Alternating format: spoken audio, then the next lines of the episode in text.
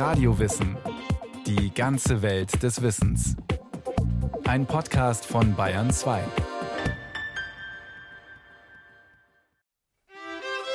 Oskar Maria Graf, Dr. HC, Provinzschriftsteller.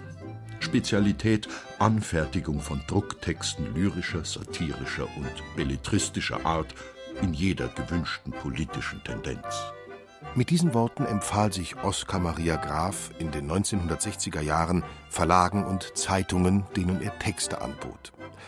Und in dem Satiremagazin Pardon schlug er vor, eine Zeitschrift mit dem Titel Je nachdem herauszugeben, die jeweils die Interessen der Meistbietenden vertreten sollte. Wer Graf kannte, wusste, dass kein deutscher Schriftsteller weniger dazu neigte, sich irgendwelchen Tendenzen dienstbar zu machen als er. Er war ein ausgesprochen kritischer Literat, und er stand felsenfest zu seinen Überzeugungen.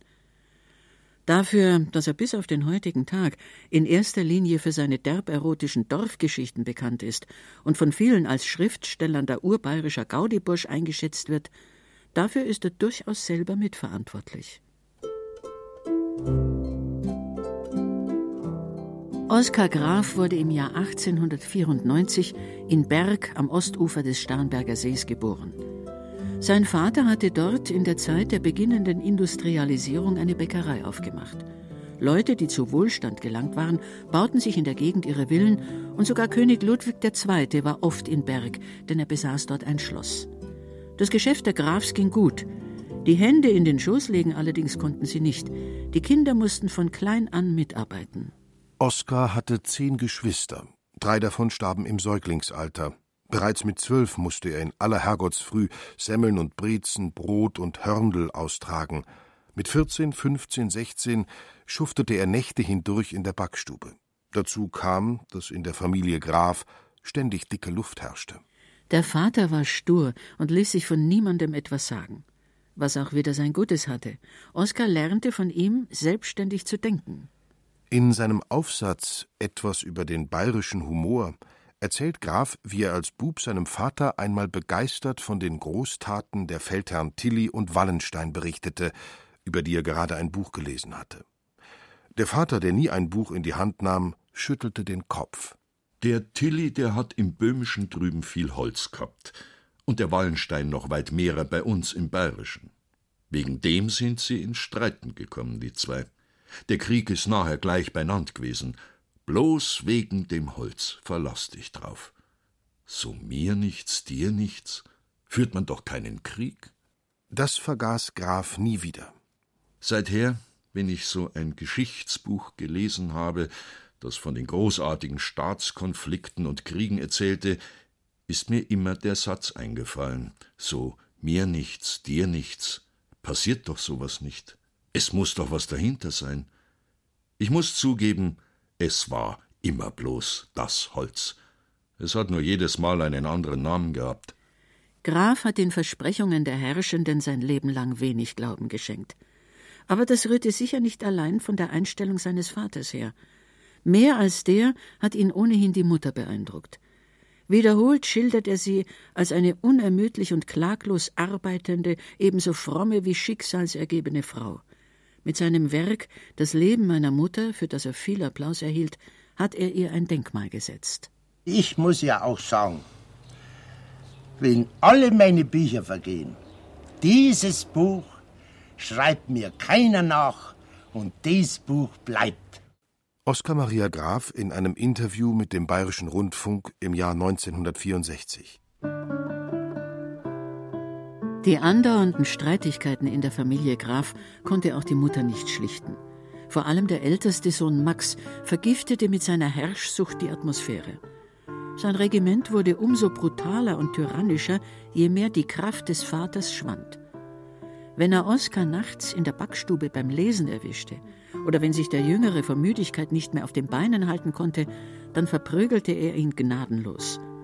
Auf keinen Fall durfte er von den Gedichten erfahren, die Oskar heimlich schrieb und seiner um zwei Jahre jüngeren Schwester Nandl vorlas.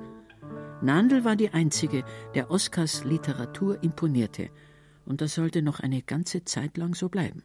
Fahrt ins Leben. So nannte der 17-Jährige eine Gedichtsammlung, die er dem Kotter Verlag anbot. Der schickte sie dankend zurück. Das war 1911. Im selben Jahr beschloss Oskar, die Schikanen seines Bruders nicht mehr hinzunehmen. Er brannte durch nach München. Damit begannen, wie er sich ausdrückte, seine Hunger- und Lungerjahre. Er nahm alle möglichen Hilfsarbeiten an, verbrauchte sein vorzeitig ausgezahltes Erbe, schnorrte sich durch und schrieb Gedichte. Weiß Gott, ich bin geschlagen worden, bis ich davonlief. Und kam in die Stadt und sank tief. Verlassenheit und Fremde kamen und waren mein täglicher Anfang und immer das Amen von all dem, was ich dachte und tat. Die Verse sind noch ungelenk, und unsicher waren die ersten Schritte, die Graf in der Stadt machte. Er kannte sich nicht aus, fühlte sich einsam. Viele Nächte durchsoff ich mit zufälligen Kaffeehausbekannten, lebte sinnlos dahin, hungerte viel, und am meisten hungerte ich nach einem Menschen. So schreibt er in Das Leben meiner Mutter. Doch nach und nach fand er Freunde in den Kneipen, in denen sich die Schwabinger Bohème tummelte, wie auf den Versammlungsabenden des Sozialistischen Bundes. Zu den letzteren ging er, weil ihm immer stärker bewusst wurde, wo er in der Gesellschaft stand, bei den Ausgebeuteten und Unterdrückten. Schließlich verkrachte er sich mit einem Arbeitgeber und floh ein weiteres Mal, diesmal nach Berlin. Dort lernte er expressionistische Dichter kennen, ahmte ihren Schreibstil nach und sah zum ersten Mal zwei seiner Gedichte gedruckt.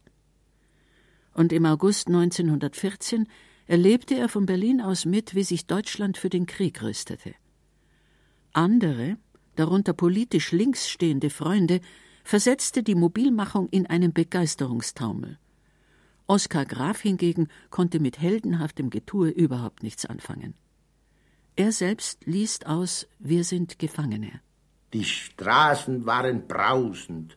Sieg auf Sieg schrie aus den fettgedruckten Anschlägen. Mir wurde heiß unter den Füßen. Ich hörte, dass man sich nach auswärts freiwillig melden könnte. Ich ging auf die Wilmersdorfer Polizei und meldete mich freiwillig zum dritten Infanterieregiment nach Augsburg. Ich packte meine Habe zusammen fuhr zum Anhalter Bahnhof, stieg auf die Bahn und landete nach viertägiger Fahrt in München. Es kam mir nicht in den Sinn, mich in Augsburg zu melden. Eingezogen wurde er trotzdem. Er war zwanzig, als man ihn mit einer Eisenbahnbaukompanie nach Ostpreußen schickte. Von Anfang an verhielt er sich desinteressiert und bockig. Und als er den Befehl verweigerte, fand er sich in der Irrenanstalt wieder. 1916 entließ ihn das Militär als Dienst unbrauchbar. Graf war wieder in München, und er war haltloser denn je. Er brachte sich als Schieber durch, bettelte wohltätige Einrichtungen an und heiratete eine betont bürgerliche Frau. Gut ein Jahr nach der Hochzeit wurde er Vater einer Tochter. Doch eine Ehe, die diesen Namen verdient hätte, führte er nie. Und seit neuestem nannte er sich Oskar Maria Graf. Den Namen Maria zwischen Oskar und Graf habe ich mir zugelegt, weil es mir seinerzeit ein Schwabinger Maler geraten hat. Lange Namen sind auch interessanter. Da meint das Publikum gleich, dass ich auf der Universität gewesen bin. In Wir sind Gefangene erzählt er aus dieser Zeit. Das 1927 erschienene Buch, das den Untertitel Ein Bekenntnis trägt, war sein erster literarischer Erfolg. Thomas Mann bezeichnete es als ein menschlich-historisches Zeugnis von unvergänglichem Werte. Menschlich nannte es man deshalb, weil Graf darin schonungslos seine persönlichen Schwächen beleuchtet. Historisch, weil sich das wilde Leben des angehenden Schriftstellers vor dem Hintergrund der zeitgeschichtlichen Vorgänge abspielt. Insbesondere die Revolution, die nach dem Ende des Krieges ausbrach, bedeutete einen tiefen Einschnitt in Grafs Leben. Wie ein wild gewordener Stier rannte ich sozusagen durch die Revolution, durch Tag und Nacht. Die Revolution war gewissermaßen der Zustand, dem alles zustrebte. Was aber nach diesem Hereinbruch geschehen sollte, darüber war sich kaum wer klar. Er war ein unbedingter Befürworter der Räterepublik und fehlte bei kaum einer der sozialistischen Kundgebungen. Einer Partei allerdings gehörte er nie an. Ich bin noch nirgends dabei gewesen. Ich habe immer gesagt, ich gehöre zu den Arbeiter, aber nicht zu euch. weil ich ganz genau weiß, wenn ich in so eine Partei eingehen tät, dann tät ich mit sechs Wochen mit den Herren da oben, da er mir so streiten, dass ich, das, das hat gar keinen Wert. Seine politischen Vorstellungen wären auch schwer mit einer Parteilinie in Einklang zu bringen gewesen. Überzeugungen, die in seiner Jugend herangereift waren, darunter die Idee der Gewaltlosigkeit, die er durch die Lektüre von Tolstoi kennengelernt hatte, verbanden sich mit Denkrichtungen, deren Bekanntschaft er in München machte.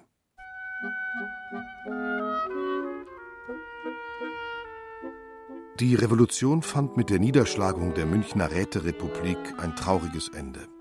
Graf wurde inhaftiert und möglicherweise bewahrte ihn allein die Fürsprache des Dichters Rainer Maria Rilke vor der Exekution. In den 20er Jahren bekam er allmählich Boden unter die Füße. Er arbeitete als Dramaturg bei dem Arbeitertheater Neue Bühne mit, hielt erfolgreich Lesungen ab und veröffentlichte eine Reihe von Büchern. Am bekanntesten wurde das Bayerische Dekameron, eine Sammlung deftiger Dorfgeschichten. Das Buch hat mich vor der Hitlerzeit eigentlich ernährt. Denn das hat jeder gehabt, nicht? Der Adlige und der Bauer und der Arbeiter. Jeder hat das gelesen. Weil sie gemeint haben, das ist eine große Sauerei. Und Graf hatte Miriam Sachs kennengelernt, die Frau, die ihn in den nächsten 40 Jahren zum Schreiben ermutigte und für finanzielle Sicherheit sorgte, die seine Manuskripte korrigierte und ihn nachts aus den Kneipen holte, wenn er sich besoffen und Streit angefangen hatte. Auch politisch war er aktiv. Er engagierte sich in der Arbeiterbewegung, kämpfte gegen die Todesstrafe und für die Presse- und Meinungsfreiheit. Vor allem stemmte er sich nach Kräften dem aufkeimenden Nationalsozialismus entgegen. Aber der Vormarsch der Nazis war nicht aufzuhalten. Im Januar 1933 wurde Hitler zum Reichskanzler ernannt. Im Februar ging Graf auf eine Vortragsreise nach Österreich und von dort aus musste er zusehen, wie die NSDAP im März auch in Bayern die Macht übernahm. Er war in Wien, als die Nazis im Zuge ihrer Aktion wider den undeutschen Geist die Bücher jüdischer, marxistischer und pazifistischer Schriftsteller verbrannten. Dass seine Bücher verschont wurden, wollte er nicht hinnehmen. Er reagierte mit einer berühmt gewordenen Protestschrift. Unter dem Titel Verbrennt mich erschien sie in der Wiener Arbeiterzeitung. Ich bin also dazu berufen, einer der Exponenten des neuen deutschen Geistes zu sein. Diese Unehre habe ich nicht verdient. Nach meinem ganzen Leben und nach meinem ganzen Schreiben habe ich das Recht zu verlangen, dass meine Bücher der reinen Flamme des Scheiterhaufens überantwortet werden und nicht in die blutigen Hände und die verdorbenen Hirne der braunen Mordbanden gelangen. Verbrennt die Werke des deutschen Geistes, er selber wird unauslöschlich sein wie eure Schmach. Oskar Maria Graf. Die Nazis reagierten prompt. In einer Veranstaltung im Innenhof der Münchner Universität verbrannten sie nun auch seine Bücher. Im Jahr darauf wurde Graf aus dem Deutschen Reich ausgebürgert. Er war staatenlos. Von Österreich floh er weiter in das tschechische Brünn, wo er und seine Frau die nächsten vier Jahre lebten. Er schrieb viel, aber es erwies sich als schwierig, Verleger zu finden. 1937 endlich konnte sein Roman Anton Sittinger erscheinen, in dem er Erfahrungen aus den Tagen der Revolution und der Weimarer Republik verarbeitet und indem er den Aufstieg der Nationalsozialisten nachzeichnet. Die Handlung setzt ein in den Tagen, in denen sich in München die Rote und die Weiße Armee erbitterte Straßenkämpfe lieferten.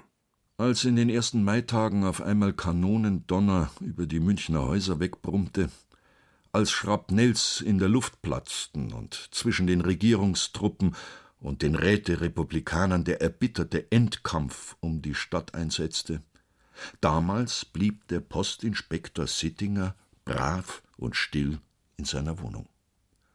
Wortlos saß er mit seiner Frau in der warmen Küche, und jedes Mal, wenn das dumpfe Donnern die Fensterscheiben erzittern ließ, zog er den Kopf ein. Der Protagonist ist ein behäbiger, dick gewordener Mann um die 40, der partout nichts mit Politik zu tun haben will. Wenn er die politischen Vorgänge beobachtet, dann nur, um für das, was kommen könnte, gewappnet zu sein, genauer gesagt, um auf der richtigen Seite zu stehen.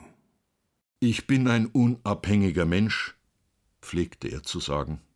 Mein Standpunkt ist einfach der gesunde Menschenverstand. ihm war der Staat nicht recht, die Regierung genauso wenig, und er schimpfte über die Sozialdemokraten und die Pfaffen, über die Junker und Industrieherren, am allergrimmigsten aber über die Nationalsozialisten. Sittinger simuliert ein Leiden, wird vorzeitig pensioniert und zieht mit seiner Frau Malvina aufs Land. Doch auch hier holen ihn die politischen Entwicklungen ein. Es war ein leicht durchregneter April-Sonntagnachmittag. Drunten am Dorfplatz wurde es auf einmal lebendig. Von allen Seiten kamen halb uniformierte Burschen und Knechte zusammen, mit braunen Hemden und ebensolchen Mützen. Einige trugen blinkende Musikinstrumente, und ein Trommler stellte sich breitbeinig hin. Der Haufen nahm militärisch stramme Aufstellung, eine flammenrote Hakenkreuzfahne wurde in die Luft gestoßen, und die voranschreitenden Musiker schmetterten ihre Trompeten.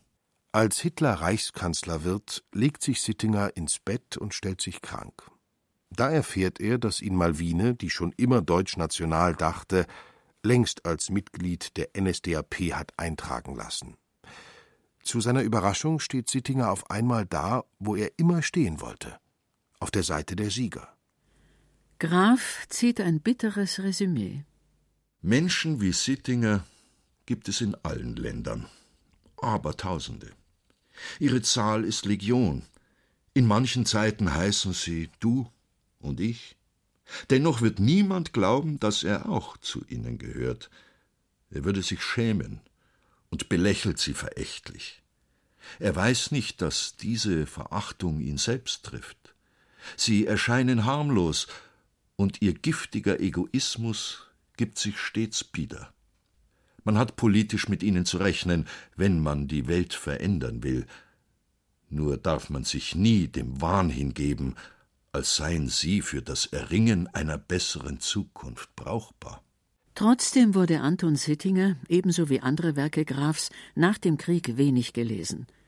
Zwar begann man in der Bundesrepublik damit, die Nazi-Vergangenheit aufzuarbeiten, aber Autoren, die ins Exil gegangen waren, hatten nach wie vor einen schweren Stand und Oskar Maria Graf lebte in den USA. 1938 waren Oskar Maria Graf und Miriam Sachs vor der drohenden Eroberung der Tschechoslowakei durch die deutsche Wehrmacht in die USA geflohen und hatten sich in New York niedergelassen. Graf lebte sie schnell ein. Er wurde Präsident der German American Writers Association, gründete zusammen mit anderen emigrierten deutschen Schriftstellern einen Verlag und war der unumstrittene Mittelpunkt eines Stammtisches in der Germantown Manhattans. Nach 25 Jahren eheähnlichen Zusammenlebens heirateten er und Miriam. Und schließlich 1957 erhielt Graf die amerikanische Staatsbürgerschaft. Er hätte sie früher haben können, aber er hatte den Eid verweigert, das Land mit der Waffe in der Hand zu verteidigen. Englisch lernte er nie und seine Krachlederne legte er auch nicht ab.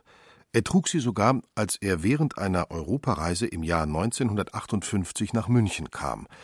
Die Kulturszene zeigte sich sehr verärgert, weil er damit auch zu einer Lesung im Cuvier-Theater erschien. Aber Graf stand ohnehin auf Kriegsfuß mit ihr, nicht zuletzt deshalb, weil ihm größere literarische Auszeichnungen vorenthalten geblieben waren. Dass ich in Bayern nicht sehr beliebt bin oder übergangen werde, das kann ich auch verstehen. Denn ich habe zu viel den Leuten an Dingen gesagt, die ihnen manchmal nicht lieb sind. Und ich werde auch das immer tun. Ich sag's nicht nur die Bayern, ich sag's die Berliner, ich sag's auch die Amerikaner. Wenn mir was nicht passt, dann sage ich es eben. Die Amerikaner verliehen ihm trotzdem eine Auszeichnung, über die er sich sehr freute. Da der ist der Student, der hat eine Doktordissertation über meine Bücher geschrieben. Und eines schönen Tages, da war meine zweite Frau, die war gestorben. Und ich kann doch nicht Englisch lesen. Und da kommt von der Universität der Brief, ob ich die Ehrendoktorwürde annehmen würde. Und ich habe mir gedacht, jetzt kommt schon wieder so ein englischer Brief, Grüße, fix. Da habe ich aber irgendwo hingehen müssen, dass wir es gelesen haben. Gehe zu der Nachbarin nach ein paar Tagen und sage, Sie lesen es mir doch einmal das, was ist denn jetzt das? Na, sagt die, ja, Sie sind gut, dann müssen Sie doch antworten, Sie wären ja Ehrendoktor. Noch dreimal besuchte er Deutschland. Aus einer endgültigen Heimkehr nach Bayern wurde nichts mehr. Finanzielle und gesundheitliche Gründe verhinderten es. Zurück kam lediglich seine Urne. Ein Jahr nach seinem Tod im Jahr 1967 wurde sie auf dem Bogenhausener Friedhof in München beigesetzt.